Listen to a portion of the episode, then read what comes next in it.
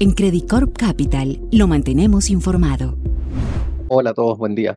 En el plano internacional, la semana anterior estuvo marcada por la discusión del texto de la deuda en Estados Unidos. Luego de varias semanas de discusión, el Senado finalmente aprobó la ley para elevar el techo de deuda del gobierno federal. Con esto se logró evitar el incumplimiento de la deuda y esto trajo algo de calma a los mercados globales.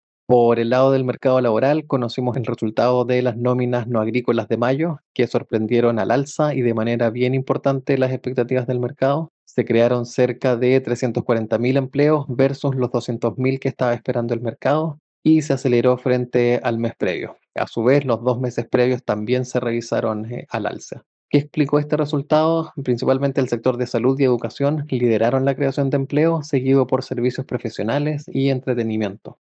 A pesar de esta sorpresa positiva, la tasa de desempleo sorprendió al alza y se ubicó en 3,7% versus el 3,5% que estaba esperando el mercado. ¿Qué generó esta discrepancia? En básicamente son dos encuestas distintas. Una es la encuesta de establecimientos y otra la encuesta de hogares, en donde una se evidenció creación de empleo, mientras que la otra destrucción. En el balance, la economía sigue generando empleos a un ritmo más que satisfactorio y a pesar de condiciones financieras eh, bastante restrictivas.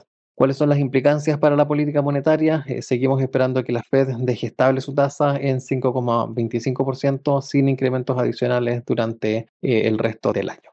En el caso de Europa, conocimos el dato de inflación de mayo, en donde esta sorprendió a la baja, se ubicó en 6,1% versus el 6,3% que estaba esperando el mercado y también por debajo del registro del mes anterior. ¿Qué incidió en esto? Básicamente todos los componentes se desaceleraron durante el mes, destacando en particular la inflación de alimentos. A su vez, la inflación core también se ubicó por debajo de lo que estaba esperando el mercado y respecto a la cifra del mes anterior.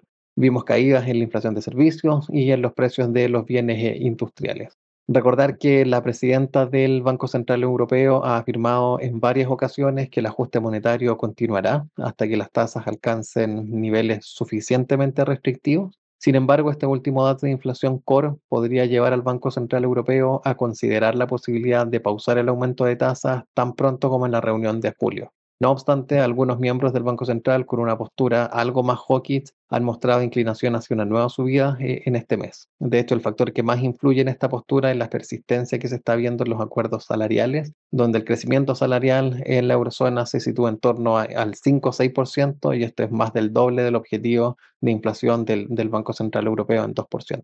Sin embargo, también existe un argumento en contra de esta postura que respalda eh, la opinión de los miembros más dovish, y es básicamente que el crecimiento económico está perdiendo fuerza, especialmente en el sector manufacturero, lo que junto a condiciones financieras y crediticias bastante más ajustadas podría llevar a la eurozona a una recesión. Por el lado de Asia, el PMI manufacturero de China sorprendió eh, y se ubicó significativamente por debajo de lo esperado por el mercado y de su cifra del mes anterior, la disminución del PMI refleja una desaceleración en la demanda global de productos industriales, eh, esto porque los nuevos pedidos, incluidos los de exportación, se contrajeron por segundo mes consecutivo. Sectores como la industria química, la fundición de metales y el procesamiento de laminados experimentaron caídas significativas tanto en su producción como en su demanda. Y estos datos coinciden con la situación que se está viendo en otras fábricas del continente, donde Japón registró una disminución en la producción y lo mismo pasó en Corea del Sur. Eh, adicional a lo anterior, la moderada recuperación vinculada a la demanda interna eh, pone de manifiesto los problemas estructurales de, de, la economía china, lo cual ejerce presiones a la baja sobre un crecimiento económico sostenido. Por su parte, el PMI del sector servicios también se ubicó por debajo del esperado por el mercado y respecto a la cifra del mes anterior. Aunque actividades como el transporte, hoteles y restaurantes continúan creciendo, la actividad inmobiliaria experimentó una nueva caída. Y en este contexto, según información de Bloomberg, las autoridades chinas estarían elaborando un nuevo paquete de medidas de apoyo para el sector inmobiliario. Esto dado que las políticas existentes no han logrado impulsar su recuperación.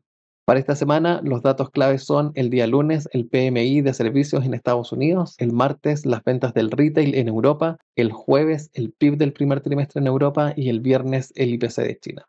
Eso es todo por mi parte y que tengan una excelente semana.